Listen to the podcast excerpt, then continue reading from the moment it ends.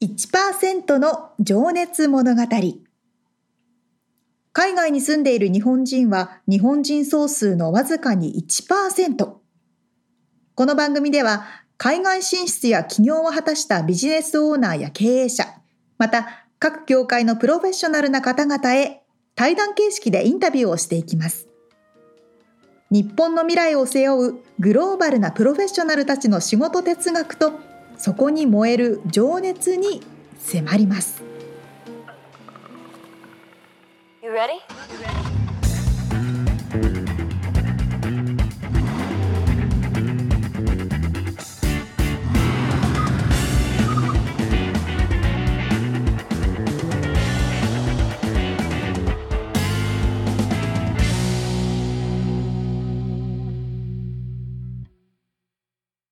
こんにちは。こんにちは。1%の情熱物語154回でございます。よろしくお願いします。皆さんお元気ですか？えーっとですね、この間僕ね、うん、アメリカ、日本の音声メディアを考えてみるっていうトークセッションを行いましてですね。うんちょっとその話を軽くしてみたいなと。うんうんうんうん。音声メディアって大きく分けて4つあるっていう書いたんですけど、何だと思います？ラジオでしょ？はい。ポッドキャストでしょ？はい。音声メ、ポッドキャストと Spotify とかは一緒の部類なんですか？一緒にしてますね。プラットフォームという意味で。なるほど、なるほど。おまあ、ストリーミ音声ストリーミングサービスそう、そうですね。うん。ラジオ音声ストリーミングサービス。え、クラブハウス？そうですね。音声ソーシャルメディア。お音声ソーシャルメディア。うん。で、そして最後の一個は？何だろう？はね、まあ近いっちゃ近いんで同じ部類かもしれないんですけど、オーディオブックっていうのが一応分かれていて、うん、そのまあ朗読ですね、はいはい、本の朗読とか、あとは昔はなんかセミナーとかの音声 CD とか売ってたりね、まあ今はデジタルですけど。なるほど、ね、そうなので1ラジオ2オーディオブック、うん、3音声プラットフォーム、うん、で、はい。はい。はい、4がその最近話題のクラブハウスとかのその音声 SNS と言われるやつですね。でプラットフォームと SNS の違いは、まあそのソこうソーシャルなんでそのインタラクティブ、えー、会話ができるとか、はいはい、ライブで、コメントしたりとかできるみたいな分かれていまして、まあまああの話すと話したいこといっぱいあるんだけど、うんうん、あの一個だけね面白い話というかねクラブハウスめっちゃ流行ってた？る？あの、うんまあ、飽きたとかって言ってる人も多いと思うんですけど、うん。まあ、あの、それがね、開始されたのって多分日本で話題になったの3月、2月の終わりぐらいか。2021年。そうですね。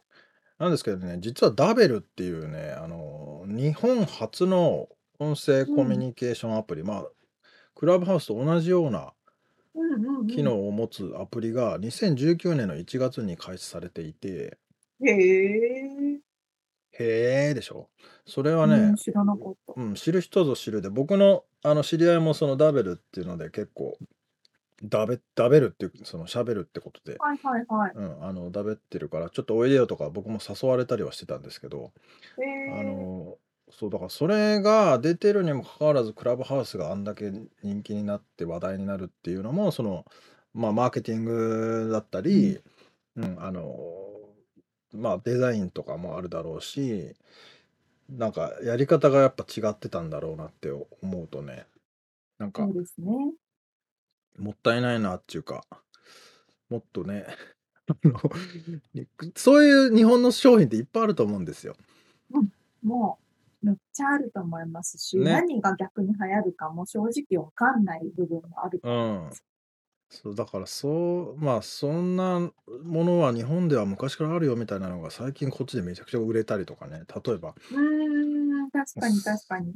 そういうのを見るとなんかちょっと悔しいなって思ったりするそう。ね、そうね。本当に。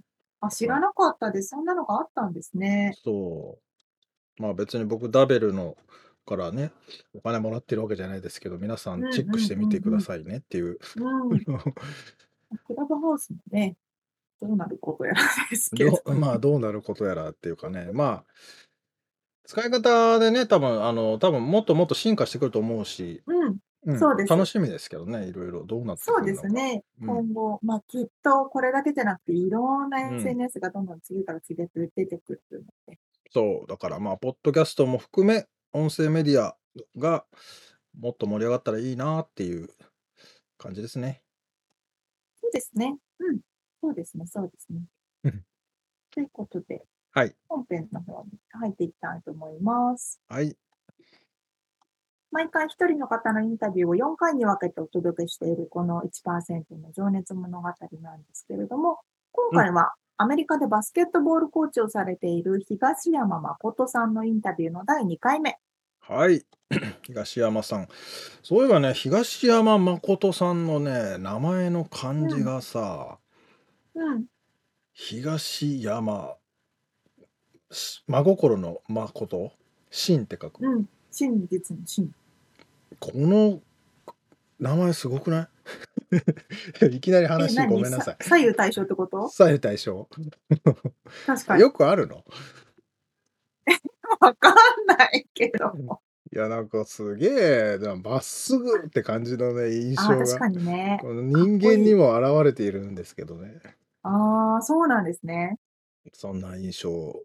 まあそんなね、東山誠さんが、あの子供の頃から、えー、どうやって今の、えー、仕事に就いたかみたいなお話を伺っております。では聞いていただきましょう。はい。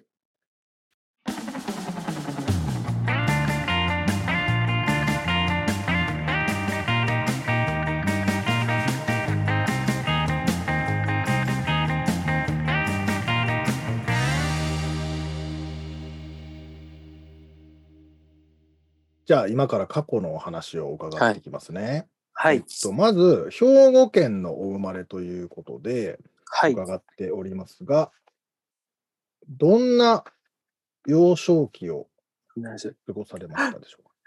まあ、あの、さっきの話に戻すわけじゃないんですけど、まあ、動物好きだったんですよ。おおなるほどね。で、まあ、自分の中で一応三本柱っていうのがあって、まあ、動物と、まあ、動物がまあ犬なんですけれども特に、うん、犬とピアノとバスケットっていう、まあ、一応好きな三本柱もちっちゃい時からそれで。犬とピアノとバスケットボール、うん、そう。で結局まあだと例えばちっちゃい時その小学校とかって飼育係とかよくクラスではいはいはい、あったんですね。ちょっと世代が分かんないけど。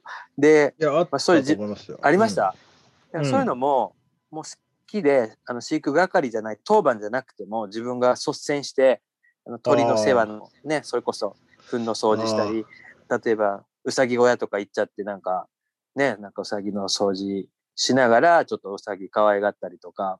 で、うん、当時ね家がまだその犬が飼える家じゃなかったのであの、うん、犬を飼ってる友達の家に遊びに行くとか例えば帰りも 絶対犬がいるコーナーをストップバイして給食で残した パンパンの残りを半分あげて家に帰る。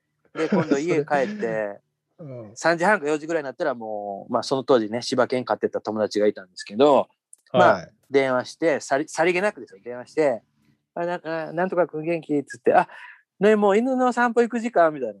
で、もう、うんなんて言うあ、あ、今から行く！みたいな感じで、もうその時ね、小学生ですよ。やっぱり、軍手して、軍手ね、グローブして、で、ほら、やっぱり小学生だから犬の紐持たせてもらうのが目的で行くので、あの、ほら、引っ張られるから、一応手袋してないといけないから。で、もう、挙句の果てに人の犬、あの、しつけとかしちゃったりして、あの、あの、お座りとか待てとか、あの、公園に行ってブランコ飛ばせるとか、その辺のね、のある子供ですね。うん、あれ、しつけの本を読んでたんですよ。もう小学校の時から。犬も飼ってないのに。そう。で、最初のお小遣いで買った本が、まあ、犬は友達っていう本なんですけれども、もうそれ読みまくって、で、犬の訓練士の本読んで、それで、まあ、愛犬の友っていうそのブリーダーさんが買うような大人が買う本を、月刊誌を買って、えーで、もうベッドの下にね、あの犬の本、ほんと積んでたんですよ。だから月間だから、例えば、もう数年飼ったらいっぱいになるじゃないですか。うんうんうんそれでまあ捨てないで取ってますもんね、その当時は。うんそれで全。部。だからまあその犬好きで、まあ、はい最近もね、あの友人のそのフェイスブックに上げた犬の写真見て、大体性格、まあ顔見ただけで性格とか、まあこのあ怖がりだねとか、音にびっくりするでしょとか、えまあ大体オスかメスかも大体当たるんですね。まあ年齢ー、とか、ね。マジですか？う。うんん、まあそれは、まあわかる。まあ近所の犬とかでも、あれ、この子普通吠えるのに、ね、誠くんに吠えないねとか、小学校の時とかまあ言われたりとか、えーそうまあなんだ。まあ、そんなほ本当の犬好きで、で、あとまあそういうのしながら、まあ小学校の時はもう、まあ幼稚園の時から、あのまあ習う前からちょっとピアノっていうかオルガンなんか弾けてたんですけど、で、もう小学校入ってからピアノを習うようになって、それはまあ9年か10年ぐらい、ずっと。ピアノはお家にあったんですか？そうです。まあた最初ね、やっぱり、うあの子供が勝手に行くことだから、そんな高いピアノ買ってもらえなくて、うん。もうその中古のオルガンなんかを当時で言うとその新聞にね個人売買ってクレグズリストじゃないけど新はいはい聞に載ってたみたいでそういうのでまあ中古のものを買ってもらあってじゃあ自らがやりたいっつってやり始めたんですね。へーあのその後もね塾に結構通いますけど親から言われて通ったのは一つもないです。あへえ。でもただ全部自分から。男の子でピアノやりたいっていうのがな、まあ僕の偏見かもしれないけど。その辺の発言もね 今時のアメリカだともうんですね。いや、それもうらしくっていうのはもうダメなんですよ。いやいや、うんそうね。んそうそうそうでも今でも、まあ、それはわかるんですけど、なんか僕が当時小学校のことを思い返すと、少ないでしょ。それがねうんできたらもうおじさま状態ですよ。実は。ああ、確かにね。もう学年で誰ができるか自分も知ってるし、あのーまあはっきり言ってね、その子が今、まあ本があるんですね、レベルが。うん。うん。どの本、例えばバッハとかなんだかとかいろいろあるんですけれども、まあどの辺やってるかとかわかるし、ああ、へえ。だからまあライバル視して、もうそのまま、まあ中学校入ってからバスケット本格的になるんですけれども、うんあのーほら、クラスごとの合唱コンクールとかね、はいはいはい。あっても必ずピアノ伴奏ですもん。あそれは目立つわ。で、もう音楽なんか絶対クラスの最高点でしょ？もう女子なんかに負けませんから。うーん。大体ほら、聴いた曲大体もう聴けますから、あの、弾けますから。メロディーはね、ええー、すごいな。即興でへえじゃあ結構真剣にやってたね、ハマってただってね、そのまま中学校入ってやっぱ部活がまあ、ね、この後話す、まあすごい厳しいからバスケット漬けになるから、まあ練習ほとんどできなくなって、普段小学校の時はね、ハマった時はやっぱ何時間も練習してたんですよ。だからうん最後高校行く時にあのバスケットしに高校行くかその音楽の専門のねあの科がある高校があったのでその音楽科を受けるか迷ったんですあ高校の時に。ピアノの道に行くか中学の時は音楽もバスケも両方やってまあたんですね一応まだやってたんですよただバスケになってるうんうんなるほどね。うーん。じゃあ中学入ってからバスケ部。バスケはね本当は10歳から小学校4年生からミニバスケットっていうのがあるんですけど、はい。まあそれはね大したことないうんそうですねかチーム入って、まあ、バスで通ってったんですけど、まあ、それはね、大したことないんですけど。まあでもね、バスケとピアノって、両立難しそうだな。なんか指が怪我しそうだし。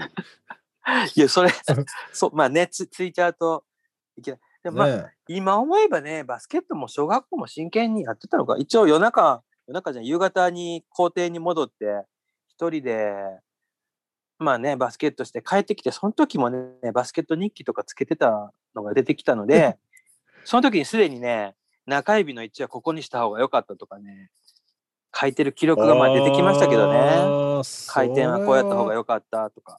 うんじゃあもうその時からそういう書くことって、まあ今はね、ブログ20年書いてるっておっしゃってましたけど、書くのはもうね、始まってるんですよ得意その時から。得意。あの、まあ、今回ね、板川さんが例えば、プロフィール何百字でっていうご指定やったんですけど、はいはい例えばはい作文でね、なんかあの、当時のああいうので 2, 2ページ、はね、800字のか400字かける 2, 2枚とか3枚とか宿題で出るじゃないですか。うん。そうすると大抵の子は、えーって、多いっていう意味のえーなんです自分はもう裏まで書かないと終わんない。履いて。はみ出ちゃうもうテストとかも大変ですよ。だから、普段のテストで文章で書くときとかも、う。うんんその辺が、まあ、スラスラ出てくんですけど、まあ、文字制限されるときついかな、みたいな。だから、今回のカリーの本でも、後書き結局異例の6ページ一応いただいたんですけど、6ページで自分は収めたって感じなんですけど、まあ、普通1点半とか2じゃないですか。書きたいことが溢れちゃうんですね。そうですね。その辺がちょっとね、でも、もそのう。日記を書き始めたってのは、その何、反省をするためになんですか、目的は何だったんですか？ああ、いいこと聞いてくれました。さすが。それはね、まあ今人にもお勧めしてんですけど、うん、やっぱりその、人ってその、普通は人生経験積むって一般的に大事なこととして思われてるけど、自分ははいその、経験って積めば積むほど、その人間の持ってるセンサー、我々の持ってるこのピュアなセンサーっていうのが、どんどうんんどんどんね、こう、鈍っていくと思ってるんですよ。慣れすぎちゃうってことですか？そう。だからやっぱりうん白いキャンバスで真っ白のところにパッて何が取り込んできてもその色を感じれるものというか、そういう意味では、その初めての経験とか若い時の経験とかアメリカに初めて来た時の経験、うん何事にしてもそのね、初心忘るべからずっていうことで、それをね、記録していくっていうのがすごく自分にとって後々大事だから、うん。うんだからそれでまあ最初はねその初めてアメリカに着いた日の夜から英語でまあ12行の日記を、まあ、英語の練練習のためあにー練習もね。書き出して、でそれはまあ逆にもう英語の練習だったからタイトルも「The Wind of California」っていうタイトルの日記帳だったんですね。なるほど。うんうん。うん、でそれがまあ日本語に変わったんですけどだからまあそういう意味で自分で記録するということと書こうとした時にやっぱりその西としてっていうよりも途中からねある程度その普段の例えば1週間だったり1ヶ月悩み続けたことにこうちょっと光がさしてちょっうとん悟りっていうか答え見えた時に自分で論じるっていう。で自分の場合その今喋ってることがそのまま文章になっちゃうタイプなので書いた方がね、あのちょっとまとめれるんですよ。あ頭が整理できるそう整理するために書いててでそれがそのブログっていう形式があるって人に聞いてそうすると、まあ、最初のブログのきっかけは本当はその親にねやっぱりお世話になってる親にアメリカに行って何してんのかっていうことを報告したかったんですよ。おーそう。なるほど。うんうんうん。それで、まあ、あとお世話になったね、日本から送り出してもらった先生方とかの、あの、書きたかった、あの、お知らせしたかったけど、そうすると、人数が限られちゃうじゃないですか。まあ、全員にその当時だとお電話できないし、あだから、のプライベートな手紙とかだとね。そう、今でこそはいろんなね、グループのいろいろありますけはいど、はいはい。なんかそれで紹介されて書き出してう、ーん。で、まあ、そうすると、それさえ紹介しておけば、見たい人見ていただけるしっていう、まあ、報告的な感じで。最初はそれですね。うんうんうんなんかでもかっこいいな。The Wind of California って最初にうんタイトルをそっちの方が良かったね。もうねそれね素敵ですね。最初学校のその寮がまだ空いてなくて、いきなり LX からあのハンティントンビーチまでシャトルバスが行っちゃって、で、うんユースホステルに1週間泊め泊まさ泊め泊まらせられるんですけれども、うん。その夜から、自分の記憶でもその夜から英語で夢見たっていうことになってんですね。えー、マジで？もう自分の中ではもうそれぐらい、もうなんていうんですか、もうエキサイトっていうか興奮してたので、ああ、ああ。うん。で、もう今日から英語で書くぞっていうつもりでもいたし、一行、一行ですよ。一行っていうか、その、あ今日ここにチャトルで来たとか、知ってる単語だけでね。そう、んハンバーガーショップ行ってオーダーしたけど、コーヒー出てきたとか、うんまあそんな話ですよ。うーん。うん。で、まあそっから徐々に始めて、まあほん、だからその時は本当に西ですけれども。うん。なるほどね。そうちょっとじゃあアメリカにもうき来ちゃったけど、まあ東山さんの多分ね中学高校大学あ、のどうし話たは多分ね別のポッドキャストでもな喋ってるんでそう、あんまそれをりね。聞いてもらうことにして、うん。じゃあでそうそうそう。もアメリカの話の方が面白そうなんでアメリカの話をじゃあ聞こうかな。まあ、まあ、チャラって言うとそもそもでも。それもちろん、小学校からバスケして、高校もバスケして、大学もバスケットして、その後、今、最初に触れていただいた、また違う学校行って、ちょっとね、スポーツメディスンの勉強してから、うん、2000そう年に、ですよね。はい。なんで、スポーツ医学とスポーツ心理学。あ、で、スポーツ医学を、そうなんですよえーそうか。えっ、と、修了修了されて、うんからアメリカですもんね。そうですね。少しだけうん向こうで勉強して。はじゃあ、まずアメリカに来て、ちょっとベタな質問していくと、はい。なんか良かったこと、悪かったこと、よかったこと。気づいたこと、日本との違いみたいな。違い？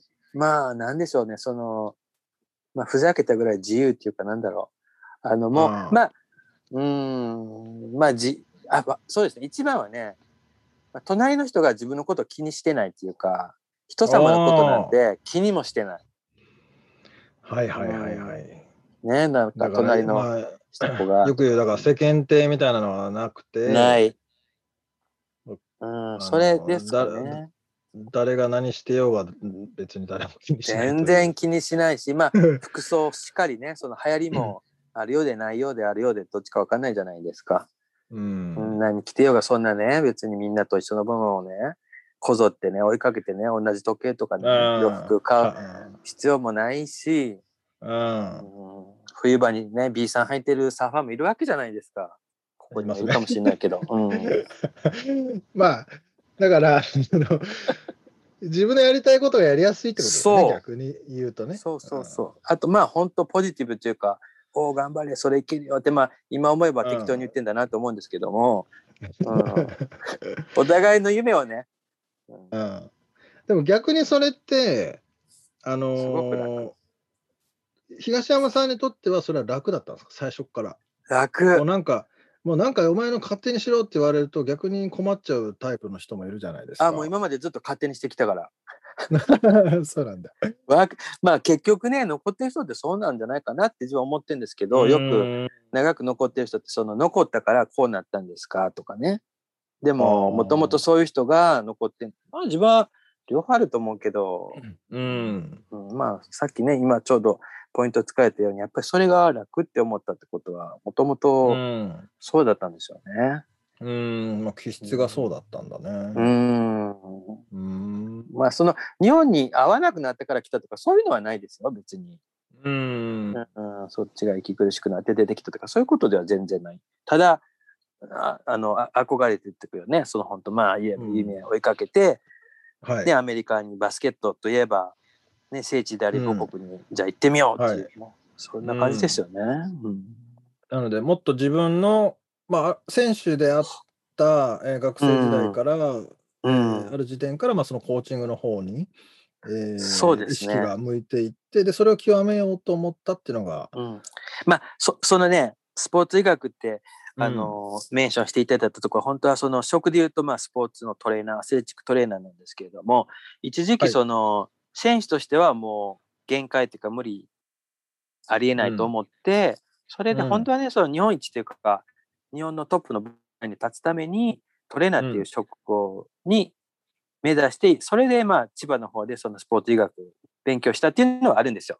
でね、はい。その5年間でやっぱり初めてバスケット以外のスポーツっていうのに触れて、そのはいトレーナー職でその好きな、まあ、またあったのが、その、その当時考えてたのが、やっぱりその好きなものを追いかける人生がいいのか、それ,、うん。それってでも人様のために役立ってない。やっぱりそういう教えがこう母親からあったので、やっぱり何か人様の役に立たないとダメなんじゃないのっていうストラグルのもとに現れたのがトレーナーで、好きなスポーツの分野で、はい。アスリートを助けられるスポ職なんて素晴らしい、うん。両ねうん。両方できるっていうので、まあ、それ5年間やったんですけどその当時に他のスポーツに触れながらもやっぱりバスケットが好きなんじゃないのっていうそういうさまよいうんのまあ、中で、再認識みたいな。そう、ん5年間経って、まあ、2000年のそのミレニアムイヤーにもう今しかないっていう感じで飛んできたっていうのはあります。うーん。そっかそっか。まあじゃあ別に日本じゃもう何も学べんとかそういうことでもなく、ああそその時はねコーチング目指してないです全然そんな自信ないんで、うん自信のかけらもないそこは。まあでもとりあえずは本場を見るぞっていう。そうですね、もう好きで来て、で、うん。こっちでまあ英語学校行きながら最終的に道を決めたってことではありますけれど。うーん。うんそうですか。そなんかでも、ですね、多分道は平坦ではなかったとは思うんですけど、う。うん、まあ最初はね、楽だったかも。うん。あ、そうなんだ。今、今の方がきついです。現実が分かった方がきつい。最初現実分かってないから全然きついと思ったあ、こもない。勢いで行っちゃってたみたいな。うん。だ最初は学校行きながらバスケの練習を、まあ、田臥選手を見に行ってたとかっていうのもね、あ伺いましたけど。そうなんですよ。本当最初ね、まずチームに、まあ、英語学校終わって大学に入って、同時に男子チームに学生スタッフで入って毎日練習行って、まあ、うんその年か翌年に、その、ロングビーチジャムっていう、あの、その当時ね、あの、マイナーリーグのチームが立ち上がって、で、まあ、うんご縁があって、あの、日本人オーナーの人とか紹介していただいて、練習にずーっと通ってたんですよ。あの、うんレイクウッドにある YMCA の体育館で、今新しくなったんですけど、したこれだからら、いわゆるあのか見に見学させてもらってたってことですよね。そう、う。うん。それはね、彼が来るって知らずに見学行ってたんですよ。ただ、おマイナーリーグのチーム。その当時で言うと、うんその、まあ、ご存知かわかんない、デニス・ロドマンとか、まあいろんな選手もいたんですね。でうんそこにいたら、その当時のその GM、まあ、元レイカーズの人なんですけど、スティーブ・チェイスって言うんですけど、彼が、まこと、つって、明日、ユータがここに、ユータ will be here, つって、ねうんユータ、ユータ、ウィッチ、ウィッチ、ユータって感じなんですけど、もうその当時、バスケット界でユータって言ったら、もうね、日本の宝なんですよ。星。あだから、まずピンとこないんですよ。まさか。そしたらもう翌日そこに、ユータ、ユータ、そのユータだったんですね。えそれで、もう最初すごいびっくりしちゃって、うんで、いやいや、ここでね、ミーハーでね、行っちゃいけないっていう、もう、まず頭の中シミュレーション、どういう、誰から紹介してもらおうかなとか、まあ、そんな感じでいっぱいもうファンっていうか、みんなキャーキャーなっちゃったんで、うん。ね、もちろん、ね、まあ、ご存知の、例えば、そういう NBA のライターさん、宮地陽子さんとかも第一人者ですけど、宮地さんもいらっしゃったらうん。他の方もいるし、美代さんもいるし、もう皆さんいらっしゃる中で、自分はライターでもなければファンでもないし、そのコーチ目指してね、来たうん。同じバスケット界の人間としてっていう、はい。だからもうオーナーとかから紹介してもらおうかななんて思ったら、もうその日の午後に、あの、まあ、自分が紹介した日本人のトレーナーの人がもうチームトレーナーだったんで、まあその人と周りの人でもなんかいきなりお昼というかなんか食べに行くっていう話になっちゃって、自分もそれに乗らないわけにはいかないじゃないですか、さすがまあ、に。そだね。そそうだからもう、もう頭の中の妄想を抜きに行って、で、うんもう丸テーブル囲んで、みんな田臥君のこと聞きたいんですけど、蓋開けたらなんかちょっと自分のことばっかり喋ってたみたいな。あ東山さんが。このパターン、今のパターンなんですよ、うん まあそんな感じでね。それで面白いけどね。えーでもねそうですか。うんあの時ね、すごくお互いに夢語ったし、もう毎日、そのうちの大学のチームの練習も体育館最低5時間いますけど、で、大学院も同時進行で行ってるでしょ。でもやっぱり、ジャムの練習も全てそのスケジューリングを、うん。その、まあ、エクセルシートにもね、タイムマネージして、全部練習行って、まあ練習後ほぼ毎日ご飯一緒に食べるし、試合行っても、試合の後も、今度、当時で言うとそのね、あの、うん。ラララさんとか、その、ね、日系のフリー雑誌の一番あの後ろうん。のレストランのページを切りや破いて、車の中に載せといて、ね、何曜日の試合だったらどこのお店が、ね、じゃあ例えばガーデラの東さん空いてま。す？ね。はいはい。中まで空いてる。まあそういうところを全部チェックして、じゃあ試合終わったら今日ここ行こうよっていうもう当時まだ準備しといてう、そうそう、スマホじゃないからまだ当時2000年前半ですから。だからもうね、それで調べて。まあうんそんな感じでね、だから当時彼なんかだとその、あの、日本のその情熱大陸とかね、ああいうはいとこからも、まあ、オファーが彼に来るでしょ。で、でもやっぱりね、一番近くでその自自負っていうか、あの当時のチャレンジを見た日本人は自分だと、日本人っていうか自分だと思おいへえ。う。うん、もう、じゃあまあか結構ストラグルしてたっていうかくあのしてますよ。その、うんみんなは例えば、いろんなお金が動いてるとかね、ジャパンマはいはいネーが動いてるとか、ね、そのうんナイキジャパンのお金が動いてるとか、いろいろ言われて、彼実際もあの当時のパカパカの携帯一本で、NHK からの、その、とか、例えば情熱大陸からの、あの、インタビューとかのオファーとか全部一人で携帯で受けてましたもマネージャーなんかいませんもん、当時。そそう。トレーニングのしながらね。うん、だからそれはね、かわいそうだったですよね。その日本の人が思ってるような状態じゃなかったの。ああ、確かにね、全然孤独なチャレンジですよ。ああいうのって。うん。なるほど。それはね、メディアには出ないから。本人も出さないし。うん。まあでもじゃあ彼の方もそれは東山さんをすごい頼りにしてたんでしょうね。まあ車がなかったとかっていうのはあの朝起きて試合に行こうと思ったら、タイヤが1個取られてるから今すぐ迎えに来てくれとか、まあ、そういうのはありました 試合のメンタルメンタル的にもねだってそばにいてくれる人が。まあそれは自分もまだ数年目ですしお互いにレストラン行ってもどっちの英語が通じるかっていう感じで注文してたんで、大したことないと思うんですけど、うん、でもまあメンタルの話はしましたよ。うん、そういうメンタルの話した時に当時だともうそういうのは、うん、まあ彼がいくらねトッププレーヤーといえどそういう考え方は聞いたことがないと、まあ、そういうのはありましたけどね。ああそういうことね。うんうんうん。その、まあ、日本の考え方とアメリカの考え方の違いみたいなのとかってことですか？もうそれともバスケットボールの,、うん、の自分がスポーツ最高の話したのでスポーツ最高時の話したからこういうふうにこういう計画してこうした時にこういうふうに今は見ないといけないとかそういうプランニングの話した時にいや今までそういう考え方を教えてもらったこともないししたこともなかったってまあ、そういうのはあったみたいですけどね。確かにでもそのサイコロジーとかその辺に関しての、うん、あの知見ってやっぱアメリカの方が進んでるって言ってたってことなんですかね。うん、そうですね。スポーツサイコもスポーツ医学もやっぱり日本よりは進んでますよね。そうですよね。うん。うん、そうそうそう。そっかそっか。そうまあじゃあ結構その友達っていうか対等な感じでその時は過ごしたって感じなんですかね。ううん、サンダーモニカね買い物行ったりそんな感じですね。えー、楽しそう。いい思いですね。なんかでもその後、あの、東山さん的には、まあ、コーチンコーチになりたいかったわけじゃないですか。うん。それまでね、なんか辛いこととかってありました？辛いことはなかったと思う。あないんだ。あ、何今までにですか？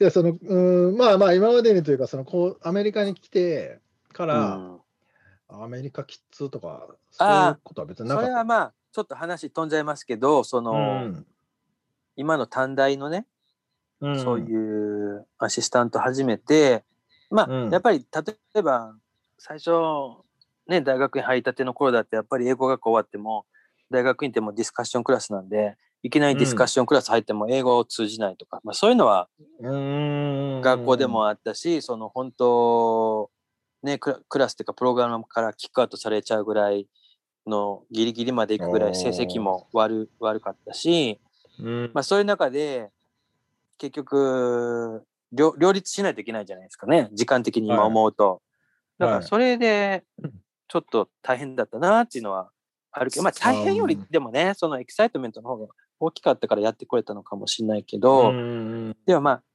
今まででコーチングの道でちょっと辛かったなっていうのはやっぱり今の短大に入った時にあのそんなにね最初教えるって言ってもまだ教えれないですね。そのあんまり大きな声で全体でなんか言うような自信もないしもうサイドでね、うん、アドバイスすることの方が多かったんですけどその練習との最初と最後に、コーチたちが全員一言ずつあの喋、うん、るんですよね。チームミーティングというか集合して。うん、その反省会っていうかアドバイスそうそう。うん、それでその時の言葉が一生懸命言ってるのに、うん、まあ通じなかったかどうかわかんないけどやっぱりね短大生って結局高校出たての1819もいれば、まあ、2223もいるんですけど、うん、もう橋が転げてもみたいな感じでクスクスクス笑うのがたまにいたんですよ。自分が喋ると。あ東山さんが喋ってる時に。そう。そりゃねもうこっちは30出てから過ぎてからこっち出てきてるんでその子たちとね十いくつ違ってやっぱりね自分のなんですか英語で第二外国語で喋って、一生懸命その彼らに伝えようと思ってそれこそまあ情熱込めて言ってる言葉が人に笑われるってことは大人としてはすっごい恥ずかしいっていうかもうプライドガタ落ち、うん、あれはねもう喋るのやめたってなっちゃったんですよ。ちょっと一時期。もう、ノーコメントだったんですよ。当分それから。回ってきても。もう、で、一人だけ、そういうことってね、またね、意外とこっちの人気づかなくて、日本人じゃないから。で、一人だけやっぱり気づいてくださるコーチがいて、はい。あの、まあ、トランスのね、トヨタに勤めてた人なんですけど、それで、どうしたの、はい、誠、最近、つって、うん、あの、あんまり、前まですごくいいこと言ってたし、自分とかも、ね、あの、興味深く聞いてた。うん、まあ、ヘッドコーチにもいかがその、必ず君が言ったことは家帰ったら、うちのワイフに伝えてて、たまにワイフは冷蔵庫、冷蔵庫のね、あれに書いておいてるって君の言うことにいつも興味。まあ、だまあ、自分で言うのもなんですけど、いいこと言ってたんですよね。ほら、やっぱり日本人だから、彼らにとっては、ちょっと思考回路が違うから、ね、ありきたりのフレーズで言わないじゃないですか。アメリカで言うフレーズで。うん。だから、彼らの中に逆に突き刺さるときはうまく突き刺さるんですけど、それが、ティーンネイジャーにはもうおかしいんですよ。まあ発音とかその言葉の使い方だけでなんかもう笑っちゃったりしちゃうってことね。それでそれがクスクスってやっぱりこの何ですか？伝染するから2人目が笑ったりして、もうあの時はね、もうなほら自分としてはその時にちょっとあれなんですけどあんまり言いたくないんですけどその気持ちとしてボランティアでやってるとか自分の生活を切り裂いて、経済的にギリギリになってまででも来てるっていう気持ちがすっごいあったんですよ。やっぱりギリギリだったから。で、それって他のコーチもほとんど知ら、分かってないし、そんなことを人のことをね、ささっきのあれに戻るとどうでもいい話なんですけど、で、お互いに個人的な問題にアメリカって突っ込まないっていうドライな部分もあるけど、うん、そこまで日本ほどセンシティブに心配もしてないから、誰も気づいてもらえないっていう、またそのネチネチしたのも自分の中にあったんですよ。それをね。言う人もいないってことですもんね、だから。そう。ティーネイジャーが笑って誰も注意しないでしょ。もう、うん、なんていうんですか、もう自分のかけてきたもの全てに対しての価値観というか、ガクンってちょっとなりますよね。うん、何してんだって感じ。うん、こんなバカにされて。うん、それはありましたね。だから、うん、そっからただすごい練習どうやって、うん、克服していったんですか、それは。そっからね、あのー、まあ、時期忘れたけど、やっぱりその1時間ね、ちょうどトラフィックアワーにヒットしちゃうんで、その1時間車で行くときに、車の中でもシャウト、やっぱり、英語の。叫ぶ。おうん、それで上げてって、その、ね、音楽もガンガンにしてあげて、何言うかを自分でこうリハーサルして、やっぱり練習ですね。車の中で行きも練習、帰りも練習という感じで、うん、やってましたね。今日はこういうこと言ったるぞみたいな感じで？今日はこういうこと言うぞっていうのを、まあ、行きはね、その、むしろその、内容よりもその大きな声で、今日はお前うるさい、もう黙れって言われるまで喋るぞっていうのをなんか、なんか英語であの シャウトして、音楽もかけて、えー、こうだ自分のこうテンション上げていくみたいなとこもあったんですかね。そう。で、体育館にずっと、うん、でもね、やっぱりその当時も、あのカートって言えど、なかなか仕事がきちっと終わるまで出れなかったので、よくね、練習に遅れてたんですよ。ああ。でね、仕事終わってからですもんね。遅れて入るとダメ。うん、遅れて入るとダメなんですよ。もう結局ね、あの、一緒じゃないですか。どこ、どなんかの集合でも、例えばアメリカとかでないですか、その、うんと、その、もともといる人が最初に挨拶するのか、入るときに入ってきたものが挨拶するのかっていう、まあ、順序で、やっぱり受け身、向こうは受け手なんですけど、こう、お邪魔する側になっちゃうんですよね、後で入ると。そうすると、やっぱり上げていってても気が引けるっていうか、向こうは気にもしてないけど、自分としては遅れて入ってきたってなっちゃうんです。うん、そうすると乗っていけないんです。で、だからそのシャート練習だけでは、まあ、不十分で、うん、だから途中からもう必ず2時なら2時に仕事切り上げられるようにも超高速で仕事して、で、すっごいね、言いにくいことでも、もうね、そこをね、ずっと譲自分を譲っちゃうと、もうお仕事なんですけど、やっぱりきちっとやってパッと終わりたいんですけど、あ、もうちょっとやっておきたいと思っても、今日無理な時はここはちゃんとお願いしようっていうのを言えるようにならないと、うん、そこで5分10分無理すると、渋滞ってご存知の通り、10分遅れたから10分遅れるわけじゃないじゃないですか。出るの10分遅れたら LA, LA の渋滞やばいんですよね。やばいですか今今コロナだからあれですけど、特にそのダウンタウン、東山さんがいるやばい。マジ地獄の、ね、渋滞なんでね。あれ、だってね、ちょっと、あれですけど、その例えば Google とかでなんか写真が出てきて、大渋滞の8車線ぐらいの夕方のそのテールランプが真っ赤のね、駐車場みたいな写真見たんですよ、一回。でもこれどこかな これどこ、どこ、インディアかなどこかなかわいそう、これ最悪みたいな感じで。で、うん、下のなんか注意書きよく見たら、そういうロサンゼルス45とか書いてるんですよ。この、この中自分の車映ってんじゃないの？っていう。あれ、世界一。ね。いや、マジやばい。僕も営業でね、いろいろ言ってましたからね。あの渋滞に、ね、そうでしょ。もう3時過ぎで渋滞ってどういうことって感じじゃないですか。もう家帰ってんのかって話ですよ。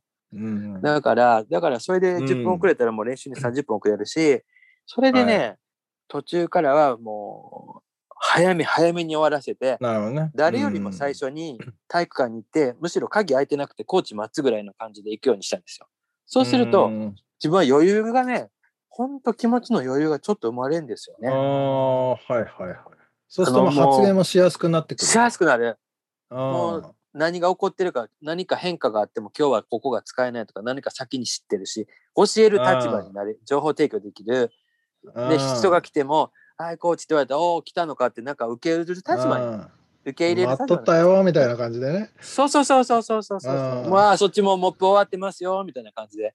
もうボール準備できてますよっていうね、言われてやるんじゃなくて、はい、はい、あもう、ああ、もうやってくれたのかっていう、そっちの立場にっていうのはすごい、メンタル的に大事だなって思いましたよね。なるほどね。じゃあでもまあその車の中でシャウトしたり練習したりっていうのはなんか、ね、そうシャウトね。多分あります？僕もしてたし、あのー、まあ、僕は歌の練習もしてたりもあったし、そのまあ、もちろん英語の練習もね、やっぱり多分みんなやってるんじゃないかな、もしかしたら。やってんだね。やって車の中でやたらと叫んでる人多いじゃないですか。それストレス。今、今、今思うとね。うん、まあでもその気持ちはね、でも本当にそこで、そのクスクス笑われたっていうあれは。僕だっただろうし、なんか悔しかったんだろうなっていうのは、ね。それはもう東山さんしかわかんないと思うけど。うん、あれはきつかったですね。うん。まあ、じゃあ、ね、そういうこともありけど、楽しいことのが多かったかな。まあ、でもそ、そういうことはね、1年目、2年目で、途中からね、はい、その、まあ、いろいろね、トレーニングするようになったんですけど、まあ、結果的に何人かの選手とかが、あの、うん、話をね、一時期もコーチが7人ぐらいいた時期もあったんですけど、うん、そうする中で、時々ね、長いお話が全員終わった後に、パッて自分のとこ来て、こそこそって耳元で、コーチ、あの、自分が話聞いてるのはヘッドコーチと、まあ自分、誠だから M で、コーチ M って呼ばれてるんですけど、はい。ヘッドコーチとコーチ M の話だよっていう、俺が聞いてって来ることがたまにいたんですよ。それは本当ね、他のコーチには悪いけど嬉しかったですよね。まあそこまでね、ちょっと来たっていうか、うん、うんそれは嬉しかったですけどね。あ、それはやばいっすね。嬉しいっすね。うん、そういうふうになってくれて、ね、それ、まあお話終わって、今日にみんなまあちょっとね、そのなんですか、 fist bump したり、 shake hand したりする中で、まあ、話によってはたまにパパって来て、もう今日の話すごい良かったとか、今までで一番良かったとか、まあ、それを、そうそう、何人かがね、まあ、それこそコビーが亡くなった時とかに、ちょうど自分もお葬式とか他のことで行った時にお話ししたんですけれども、まあ、そういう時って、結局ね、自分がお話しするのって、必ずしもバスケットの話だけじゃなくて、もう他の人がバスケットの技術的な話、今日の練習のことでやったなと思ったら、やっぱり結果的にはその、うん、それはね、その、スポーツサイクを勉強したからじゃなくて、やっぱりメンタルってすごい大事なので、だからそういうお話をね、そのバスケットだけじゃなくて、人としてっていう部分のお話をするんですね。うんだからまあそういうのをね、こう、感じ取ってくれた子はやっぱりそういう反応しますよね。うん、そっか。まあそれはでも東山さんの強みだったわ。ってことなのか、ね、助けてくれたっていうかね。うんうん、そうそう、そうなってきて、まあそこが結果的にね、今、なんていうんですかね、こうできてる部分なのかな、まあそれに自分で気気づけたっていうかまあ気づかされたっていうか、うんそっからねだいぶ肩の荷が下りましたよねこう気楽に進めるようになったっていう。なるほど。まあ、自分らしく振る舞えばいいんだみたいな感じですかね。そうですね。それまですっごい時間かかりましたね。う。うん。うん。本当それに気づいたのはかここ数年ですね。うん。うん。ありがとうございます。ちょっとじゃあ、あのーそろそろですね、今のちょっと仕事を深掘りしていくセクションに入っていきたいんですけども、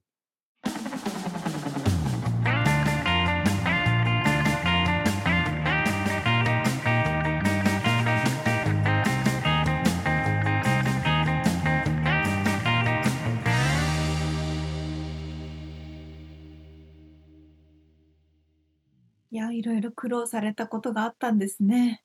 ねえ、なかなか、そのね、状況をイメージすると悔しかっただろうなって。いやうん。やっぱりこう大人になったらみんな理解できるものも、ティーンネイジャーに対してっていうのがやっぱ難しいと思いますよね。そうだよね。まあ実際俺さ、中学校とか高校、高校はそうでもないけど、すごい先生をね、笑ってた方なんだよね、俺。いや、私もさ、てか嫌なほ生徒ほぼほぼそうなんじゃないあ、そうかな？本当にごめんねって感じ。ごめんねっていうかね、まあでもその時は別に笑ってる、じ笑ってみんなが楽しんだらいいみたいな、なんかそういうなんか、別にこうね、先生をバカにしてたっていうつもりもあんまないんだけどね。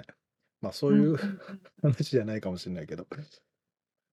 いまやあ、でもなかなかね、うん。そうよ未成年の子たちと。うん、っていうのは大変だと思そうだよね。まあそのね、話も後々また出てきますけど、やっぱりその意思を、ね、ティーンネイジャーってやっぱりその喋んないっていうか、その意思をやっぱりストレートに伝えることが恥ずかしかったり、いうろいろねそうです、ね。な時期だもんね、うん難しいよね、うん。ほんと。うん。そうですねうん。いやー、でもあの、田臥勇太選手とのエピソードもうんうん。面白かったですね。本当ですね。でもやっぱそのうん言ってたけど、孤独まあチャレンジ孤独なチャレンジっていう言葉が出てましたけど、まあ華々しく報道はされるけどやっぱりね現地で戦ってる本人はね、多う分ん。大変だっただろうし、それを間近で見てたっていうのはなんかすごい羨ましいっていうか、うん、すごい経験なんだろうなと思ったりもしましたが本当。ですよね日本で報道を見てた時はマネージャーさんがいないで自分で電話を受けたりしてたなんて全然思わなかったしそうだよね。うんうん。まあだろうし、やっぱ言葉が通じないとかさ、いろいろ、まあ体だって絶対ちっちゃいじゃん、日本うんそうですね手。やっぱね、辛いこともいっぱいあったんだろうなとかね、うんうん面白いお話で。まあでもね、このね、ちょっとアメリカに行く前の、うん。実はね、中学、高校、大学か、その辺の話は実は、東山さん、別のポッドキャスト番組かな、ラジオ番組かな、かでなんかではい。話したりもしてたりして、えー、そうなんでうん。すね、それもね、ちょっとリンク貼っとくので、もし興味があれば皆さん、うん。あの感動物語がもっと詳しく聞けると思いますので、あのははい。い、聞いてみてくださいって感じですね。お話が上手だから。ね。す。聞き入っちなみに、沙織ちゃんは車の中で叫んだ経験ありますか、あしょっちゅう叫んだり歌ったりしてますし。あそうなんだ。ほんと超怪しいと思いますよ。ね。ぱみんなやるよね。ねみつさんもね言うやるって言ってたけど多分みんなやってると思う。うん。俺でも昔はさ、ガソリンがさ、安くてさ、うあのーんそ俺、俺フリーウェイをね、ぐるぐるぐるぐる回ってたのね。あの大声出せないから、まあ、その時はバンドやってたから歌の練習もしたかったし、はいはいはい、うんうんうん。フリーウェイをねこう405-110ノース10ウエストみたいなのこう三角形をねぐるぐるぐる、ま、ずーっと運転しながら歌を歌ってたっていう経験がへえ、それでもいいやんかも。フリーウェイに乗ってると周りの騒音がうるさくてみんなね聞こえないし、そうてかまあみんな気にしないし、そうそうだから音楽ガンガンにかけても全然そうそうそうそそうそのまま通り。過ぎるからねそうなんですよね。そうそうなの。そこがちょっとあの LA のある意味ちょっと特権で、日本だとね、お金かかるじゃないですか、ああ確かにそういう場所が車まあ田舎だったらいいかもしれないけどね車の中でも。あそう、うん。そうね、そうそうそうそう。うただこっちみたいにね、まあそっか。フリーウェイが無料じゃないから、あーあんまり。ねそうだね。ないもんね。確かに。うん、確かに、確かに。面白い。まあ。では、次はどんなお話ですか、はい、えーっとね、今日がだから、まあ、アメリカまで来て、えー今の仕事に就くっていうところなんですけれども、来週が、えーっとですね、まあ、仕事の掘り下げですね。で、やっぱりその教え子のちょっと感動的なエピソードとかね、えーまあちょっと僕がすごく感じたのはビジネスと教育の違いとかね。うん。あとそのおばあちゃんのお話が出てきたりとか、そんな、えーおええエピソードですね。はい、楽しみにしております。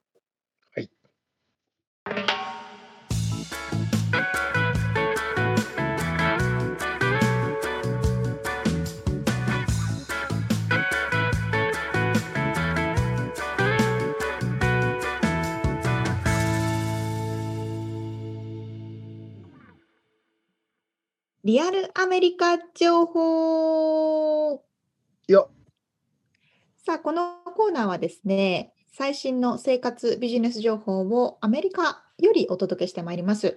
で、今回は、えープレミアムスポンサースカイア様のご提供という形で、インターン生のインタビューの、インターン生の方のインタビューをさせていただきます。でですね、今日のゲストスピーカーは、あやかさんです。よろしくお願いします。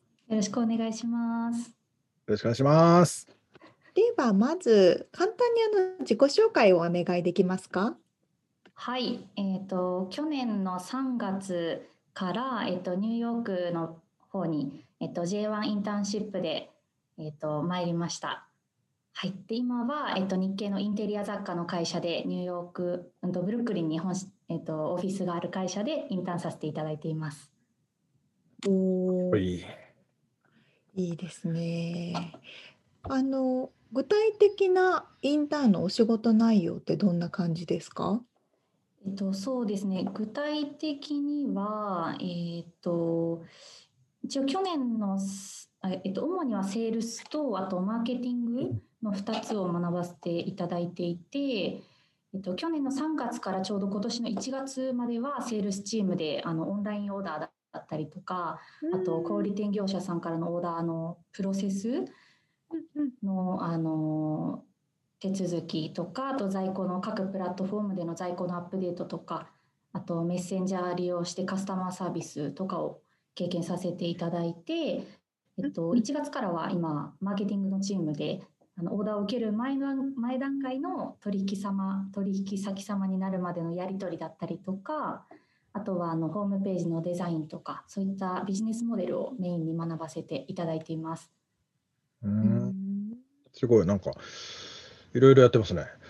あのえちなみにあのお、お客様っていうのは B2B の企業さんになるんですか？それとも B2C の個人消費者になるんですかね？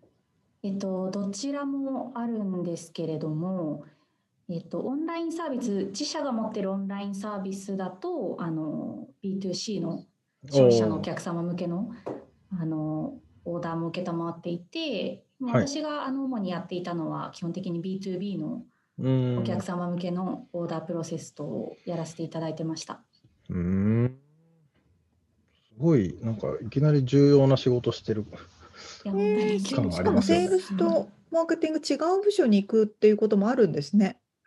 そうですね、あの半年経った段階で、あの会社の上長とあのお話しさせていただいたときに、あの後半はちょっと違うことをあうん。の勉強していこうかっていうようなお話をさせていただいて、そうですね。今年の1月からはマーケティングチームに移動っていう形でやらせていただいてます。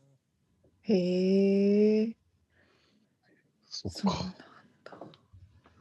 なんかなんかその J1 の中でもね結構いろいろね学べるんですねみつさんね。ね すごいな短期短期間でも まあ長期か長期だけどその中でもそれだけいろいろできるのは嬉しいですよね。もちろん英語でやり取りされるわけですよね。そうですね。セールスにいた時は、あの、オーダーのやり取り内、メールでのやり取りだけが英語っていう形だったんですけれど、うん、今は、あの、チーム内に、あの、現地の、あの方もいらっしゃるので、ほぼほぼ英語で仕事をしてます。あ、それはいい英語のき勉強する機会ですね。そうですね。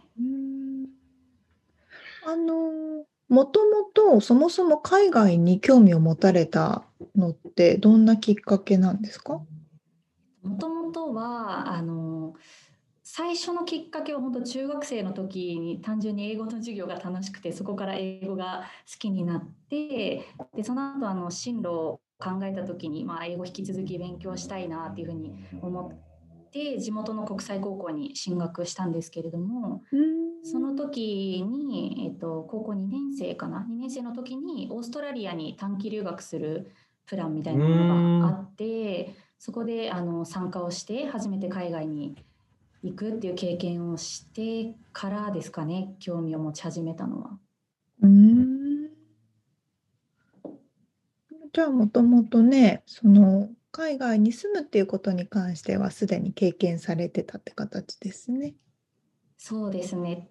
うん、うん、でも3週間だけだったんですけれど当時は。そっかそっか。なるほど。だからもう楽しいっていう気持ちだけで帰ってきたっていう感じで あんまりこう生活をするというようなモチベーションではなかったんですけれど今思えばそうですねそこがきっかけだったかなとは思います。あの実際にうんうんみつさんどうぞ。いや、いや、その、その後、あの、進学されて、その後インターンをされるっていう流れなんですかね。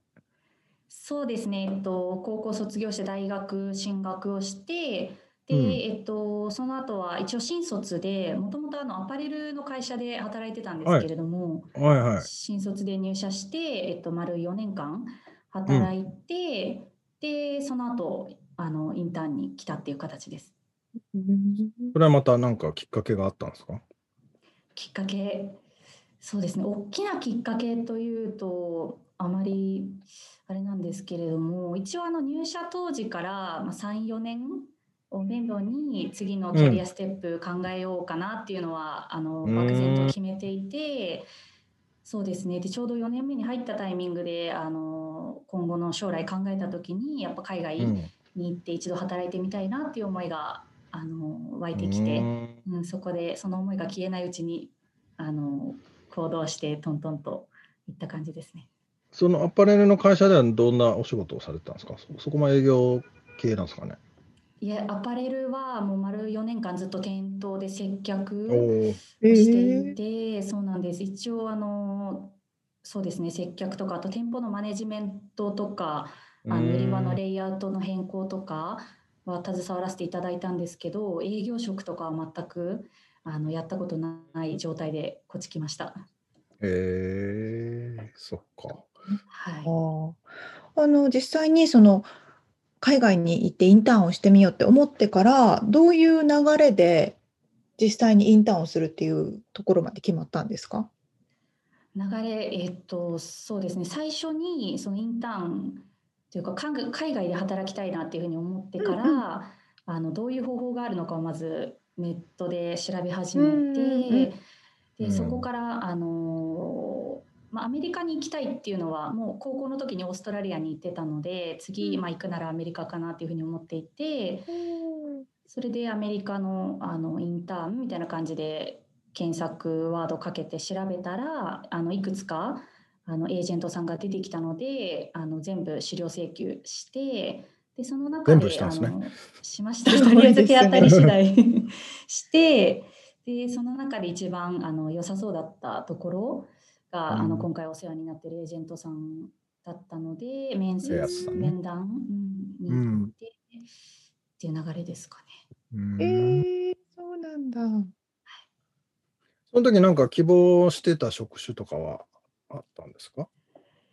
いえ、もうとりあえず自分が海外で何ができるのかがわからないっていうところから入っていったので、うん、今とりあえず自分が経験してきたことはこういうことです。っていうのと、うん、アメリカに行きたいです。っていうのとだけをお伝えしてあとはスカイラスさんにあのいろいろなご提案をしていただいて、うん、決めていったっていう感じですね。うん。え。ー、実際にあのビザの取得までは順調にいきました？そうですね。割とそんなに大きな障害はなかったかなっていうふうには思うんですけど書類準備も。あごめんなさいどうぞ。書類続けてください。大丈夫。あすみません。そうですね書類の準備も特に問題はなくただ最後のあの大使館の面接で、うん、あの通常大使館面接行ってあの何も問題なければその場で即日ビザがいただける流れなんですけれどもあの面接内でちょっとうまく答えられない箇所があってであの保留の書類みたいのをもらってうん、あのその場でもらえずにビザを変えたんですよ一回。あらドキドキする。ね何が言えなかったんだろう気になる そうなんです。なんかちょっともう頭真っ白で何が言えなかったのかもちょっと覚えてないぐらいだったんですけど、とりあえずもうすごく焦ったのを今でも覚えていて。あらららら。焦りますよね、それはね。なんですよ。その後すぐもうエージェントさんに電話して、あの相談してちょっとなだめていただいて 結局その後2週間ぐらいであのビザは問題なく降りたので結果良かったんですけど。よかった。でもそういう時にやっぱ相談できるね、うん、方がいるっていうのは大きいからやっぱこうね、真摯になってスカイアスさんみたいに聞いてくださる方がエージェントっていうのは必要ですよね。本当にすごく本当それ多分一人だとそういう時にも何も頼るところがないので、うん、パニックですよね。すごく あの良かったなって思ってます。あのでも来てからがあれですよね、コロナ感のになっちゃった感ありますよね。2020年の3月っておっしゃってましたもんね。そうですね、ちょうどコロナが蔓延し始めてあの街もシャットダウンし始めたぐらいの時に。ちょうどその時に来られたってことですね。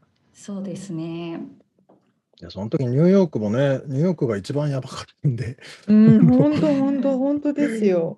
すごい時期で来ましたねでもじゃあリモートワークでお仕事はされているということなんですかね？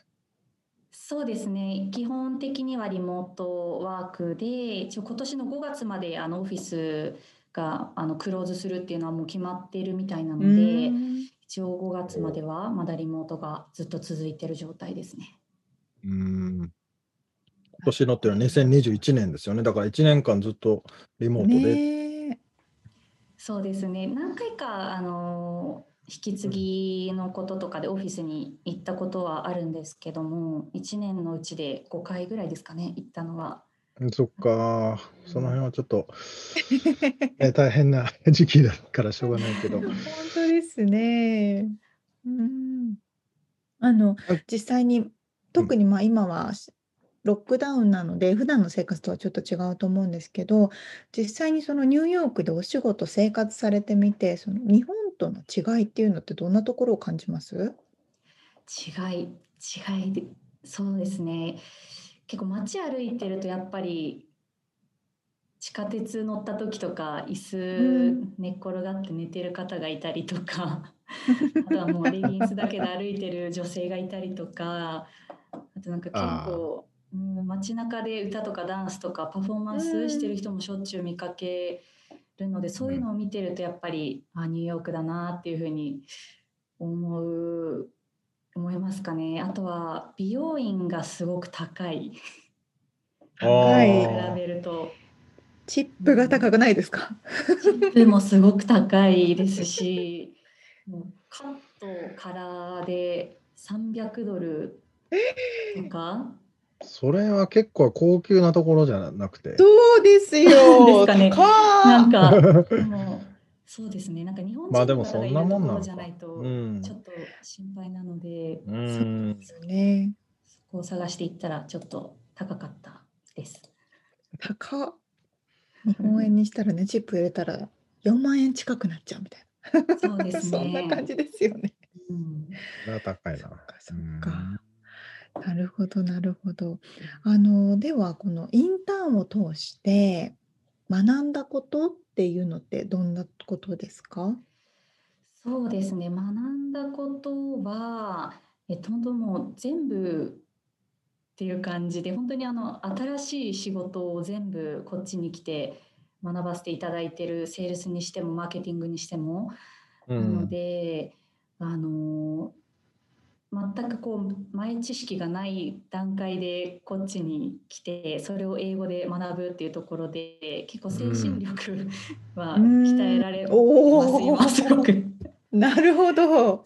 そうですね。もう英語は本当にやっていきながら覚えるしかないですし、やっていることもそうですね。やっていきながら覚えるしかないので、もう必死に食らいついてやっていくっていう力？うん。は、うん、すごく学ばせていただいてますね。なんかあの前職の時のこととこう今学んでることをなんかこう照らし合わせてあこういうことだったのかとかそういう気づきみたいなのってあったりします？気づきですか？特にないかなねなんかやってることが結構違う。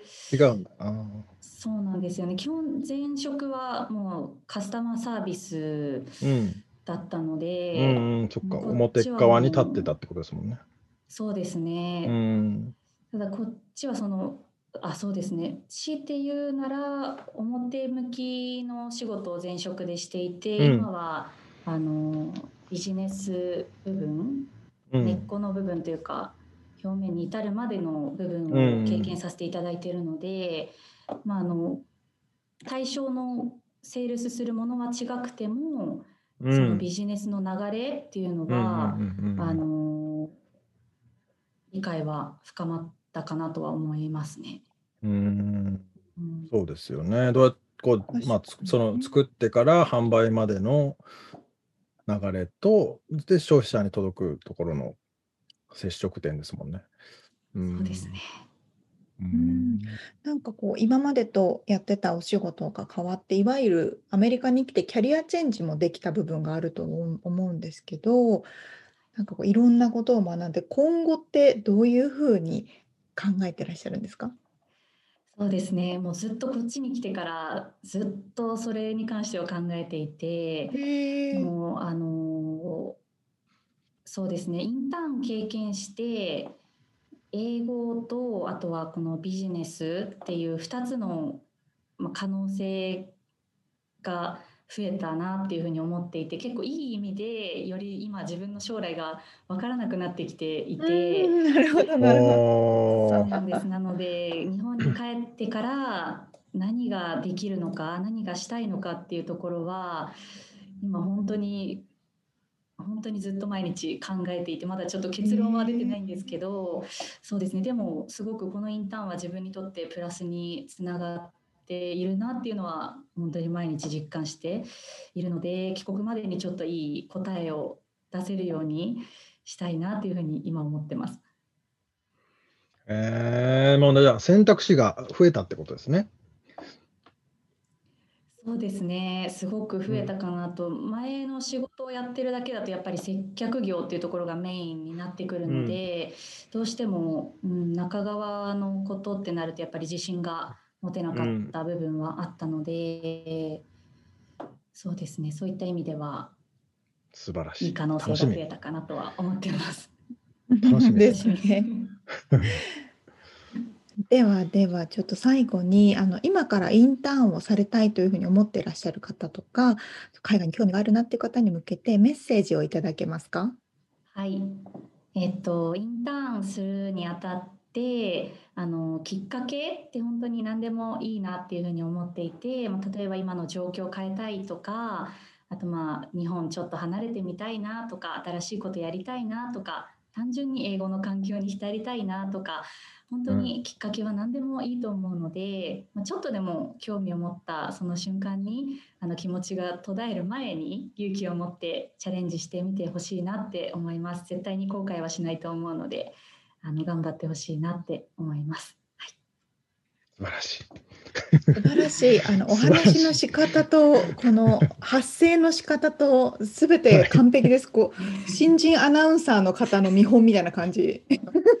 本当に。そうだよね。うん、本当に素晴らしいです。うん、今後間違いなくご活躍をされるねですね。頑張ります。楽しみ。え、じゃあ帰国がえっと8月とか？帰国そうですね。9月8月で仕事終わりでその後あの1か月間あのうん。遊んでできる期間があるので、うん、まあ遊ぶわけじゃないか。遊びたいですけどね。時期的にどうかちょっとあれですけど。一応9月に帰国予定です。なるほどそれくらいにはね、ちょっとコロナが落ち着いて遊べるような、うん、どこか旅行にでも行けるようなね、ね世界になってるといいですけどね。そうですね、本当に。ブロードウェイがちょうど秋頃に再開予定っていうふうにおそっか聞いてるので、ギリギリ見れるかなっていうふうに期待はしてるんですけど。それは楽しみだ。延長しないように。そうですね。気をつけないとね。はい。ということでですね、今回のあの彩香さんの場合は日本からいらっしゃったインターン生の方ですけれども、あのアメリカこちらの現地にいらっしゃる方で OPT を希望されてる方とか短期インターンの希望者とかにも、うん、相談にスカイアスさんが乗ってくださるということなので、ぜひお問い合わせもしてみてください。はい、そうですね。すでにだからアメリカに来ていて、学校に行っていて、えー、その後インターンしたいなとかいう方もね、対応していらっしゃるということなので。ぜひぜひ気軽にね、お問い合わせをしてみてください。はい、ということで、えっと、最後にですね、スカイアス様のご紹介をちょっとさせていただきます。世界6カ国11都市に拠点を置くグローバルエデュケーションブランドです。海外留学、スタディツアー、海外のインターンシップ、ジュニアキャンプ、オンラインプログラムなどなど、グローバルへのきっかけを作る多彩な教育プログラムサービスを展開されています。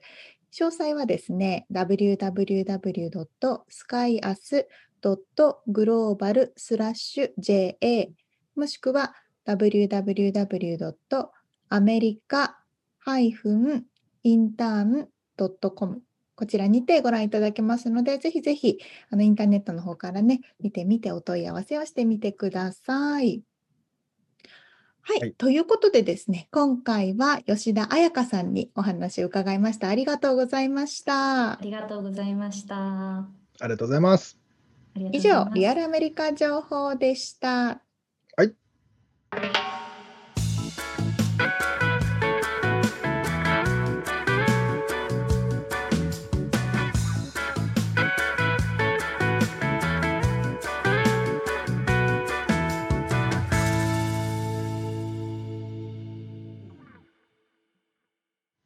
締めのコーナーです。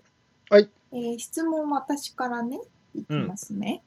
うん。うん、えー、みつさんの怖いものは何ですか？怖いもの。いろいろな怖いものありますよね、パターン。うーん。なんだろうな。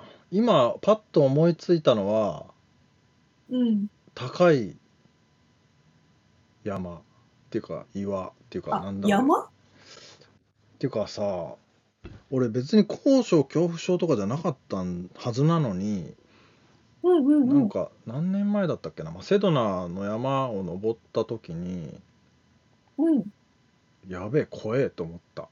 のを思い出して、えー、でそっからちょっと高いところが怖くなった気がする。うそすあの、うん、結構危ないところだったんだけどそれは。あのねうんうんうんていうんだろうねこう穴アーチみたいな岩で橋みたいになってんだけど、自然の。でも下はもうめ、はいはい。何にもなくてそこをねあのひょいひょいひょいっと渡れる人は渡っていくんだけど俺はちょっと結構尻込みして、え。ー、やべえ怖えとか思ったりしたのを今思い出しましたけど。観覧車とかは大丈夫なんですか？うん多分大丈夫もうそれからそんなに高いところに行ってない気がする完全に後天性の高所恐怖症じゃないですか。トラウマみたいになっちゃったんだよね多分ねそうそうそうそう。なんかね、山とかなら高すぎて大丈夫だけど、ちょっと高い観覧車ぐらいが怖いとかいう人も多いですね。そうそうなまあ崖みたいなところが怖いおおなるほうん、どね。だから落ちそうなところ山とかなだらかなの全然どこまで行っても怖くないんだけどていうか、あだからまあビルののビルの上の方とかさあのはい高、はいい。はい。うん、高層マンションのベランダとかちょっと怖い、あ、それはね、怖いうん。怖い怖い。特に、あの、アメリカの自然のものだと、グランドキャニオンとか行けばわかりますけど、うん。何にも咲くとかないから、そうなのよだからね。まだ本当にでも死んでる人もいっぱいいて俺が行ったそこも、ね。もう何人も死んでるところで。ねえ、マジで怖いそんな？沙織ちゃんは？私はね、あの、ずーっと昔からなんですけど、うん。巨大な人工建造物っていうのが、は昔は前話したかな。巨大な無機質な人工建造物が怖くて、あえどういうこと？ビビルとか？あの、テトラポット？あーがずーっと怖かったんですよ。あとは、えっとね、工場地帯とか、おすんごい大きな、うんなんだろう。工場とか、あと、ダムにあるめっちゃでっかい数字とか。数字って何？あの、ダムに行くと、ダムの水深を測るためにメジャーみたいなものが柱についてるじゃないですうか。んあれめちゃくちゃ大きいんですよね、サイズ。ほらあのじゃあ風車とかダメなんじゃない？ああ、風車、特にあの、水の中にある風車が怖い。見たことないけど、想像するだけで。だそれそれ風車じゃねえじゃん スクリューか。スクリュー、スクリュー。あーあの船の後ろの？そうそうそう。でも多分ダムの中とかに大きな風あのスクリューとかありそうじゃないですか。あそういうの想像するだけで怖い。あえなんでそこにこう巻き込まれそうで怖いってこと？前世の記憶かな。へえテトラポットが怖いとかちょっと全く意味わかんないんだけどえー、いますよ、結構。でも、なんか、でもなんか克服したんですよね、アメリカに来てから。あ逆パターンじゃんうん、そうそうそう、私、最初先天性で怖かったのが克服したパターン。なんで？どうやって？怖くなくなった。何がきっかけで？なんか、見、見、見まくったりしたら大丈夫になった。ミツさんも高いとこに行きまくればなれるかもしれない。行くの大変じゃんでも高いとこ そうね。そうね。確かに。そうだけどね俺だから怖えなと思ったけどスカイダイビングやりたくてあの去年だったかな。はいはい。うん、あの予約したんだけどさうんうんうん。その時にすすげえ風邪ひいちゃってさ友達も遊びに来てたんだけどうんうんうん。うんで結局行かなくてそのまんまなんだよねだからそうなんですね。行きたいんだけど怖えんだろうなとか思いながらでも行きたいみたいたら何回も行きますよね、みんなああまああじゃーすあごい綺麗なんだろうな。うんで高いところは怖くないの？沙織ちゃん怖いです、怖いです。あ全然怖いです。全然観覧する。あそうじゃあ皆さんは何が怖いですか？ねということで、えー、と、締めますね。はいはい、はい。今回お届けしましたインタビュー、またリアルアメリカ情報のインフォメーションはブログに掲載しております。podcast.086.com podcast.086.com または1%の情熱物語で検索してみてください。はい、えー、皆さんからのレビューやコメントをお待ちしております。えーはい、コメント読ませていただいたらステッカープレゼント、まあ、読まなくてもプレゼントします。そして、えー、パトロンさんからのご支援も、えー、お待ちしておりますので、よろしくお願いいたします。はい、今週も聞いてくださってありがとうございました。ありがとうございます。また来週お会いしましょう。じゃあね。